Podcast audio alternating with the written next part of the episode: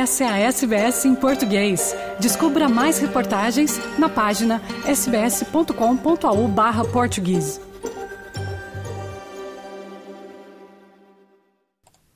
O risco de ter problemas com jogos de azar online e offline pode nem sempre ser visível, diz a professora de psicologia da Universidade de Sydney, Sally Gansbury. Diz ela, abre aspas, é muitas vezes chamado de vício oculto porque você não vê nos olhos de alguém ou sente o cheiro em seu hálito se ele estiver tendo um problema com jogos de azar. Mas os danos existem e os custos financeiros são um problema. Fecha aspas. A professora Gansburg é diretora do Centro de Pesquisa e Tratamento de Jogos de Azar da universidade. Ela diz que o caminho para a recuperação do jogo quando se torna um problema é um processo complexo, tanto para o indivíduo que luta quanto para as pessoas ao seu redor. Muitas vezes também há recaídas, diz ela. Mas o que dizem as estatísticas? De acordo com o Instituto Australiano de Saúde e Bem-Estar, 7,2% dos adultos correm o risco de enfrentar problemas relacionados aos jogos de azar.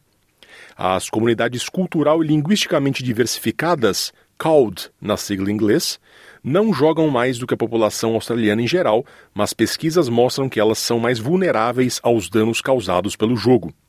Natalie Wright, diretora do Office of Responsible Gambling em Nova Gales do Sul, diz que pessoas de comunidades multiculturais que enfrentam problemas com jogos de azar também tendem a evitar procurar ajuda por conta da vergonha e estigma. Em muitas comunidades, terapia é um conceito estrangeiro, ocidental.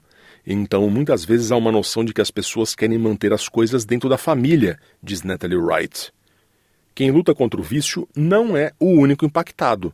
Parentes e amigos de pessoas com problemas de jogo também podem ser afetados. Eles geralmente sofrem problemas financeiros associados aos jogos de azar, viverão estressados no relacionamento e terão que lidar com as consequências negativas associadas a isso. Essas pessoas precisam ter apoio para si mesmas, independentemente da pessoa estar tentando mudar seus hábitos. Também é útil enquanto eles estão tentando ajudar alguém ou apoiar alguém em processo de recuperação, fecha aspas, explica a professora Gainsbury. Adam, um residente de Western Sydney de origem árabe, está se recuperando do vício com jogos de azar desde 2014. Adam não é o nome verdadeiro dele. Ele diz que sua família também foi afetada e eles sempre o apoiaram durante a recuperação. Ele se lembra de um parente próximo que procurou ajuda por meio de terapia durante a sua recuperação. Abre aspas. Eles ficaram melhor preparados para me ajudar na recuperação, que às vezes pode ser muito difícil de entender quando você não é uma vítima do vício. Acho que conseguir ajuda profissional deu a eles a compreensão de que não são responsáveis pelo que aconteceu. Eles não têm culpa do que aconteceu. E eles podem entender o indivíduo que eu sou muito mais facilmente. Fecha aspas. Para Adam, o ponto de virada de sua recuperação veio através do Gamblers Anonymous, ou Jogadores Anônimos, que é uma irmandade de homens e mulheres que compartilham suas experiências e ajudam uns aos outros a se recuperarem de problemas relacionados a jogos de azar. Mas Adam acredita que cada um tem uma maneira diferente de encontrar as ferramentas para lidar com o problema. Abre aspas. Algumas pessoas conseguem ajuda apenas na terapia, indo ao aconselhamento semanalmente, mas há outros fatores somados, como mudar de emprego, mudar de atividades na vida pessoal ou se exercitar mais. Há coisas que podem funcionar para todos. Fecha aspas. Qualquer ajuda pode ser útil desde que seja fornecido suporte adequado, diz a professora Gansbury. Ela compara o problema do jogo a uma situação de emergência em uma aeronave, onde os passageiros são aconselhados a colocar a máscara de oxigênio antes de ajudar os outros. Abre aspas. É importante que as pessoas percebam que há muito apoio disponível para elas, que não estão sozinhas, e estejam atentas à frase que ouvimos quando viajamos de avião, de colocar sua própria máscara de oxigênio primeiro.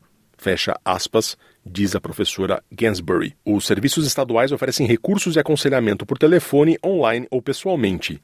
A campanha do governo de Nova Gales do Sul, The Number That Changed Our Life, visa ajudar pessoas de diversas comunidades que estão enfrentando problemas com jogos de azar e não têm ou não sabem como ter ajuda. O ponto de partida para quem precisa de ajuda em Nova Gales do Sul é o Gamble Aware, no telefone 1800 858858.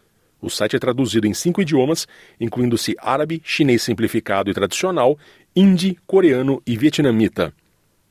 E aconselhamento financeiro também está disponível. Se houver dívidas ou problemas financeiros acumulados por conta do vício, você pode procurar aconselhamento financeiro, recomenda Wright.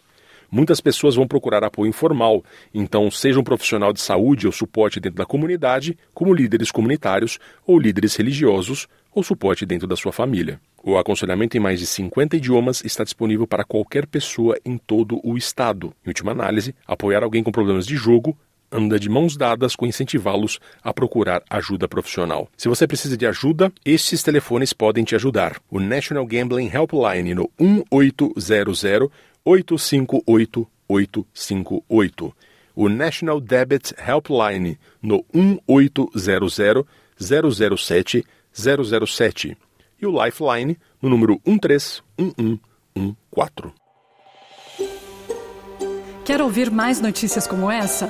Ouça na Apple Podcasts, no Google Podcasts, no Spotify ou em qualquer leitor de podcasts.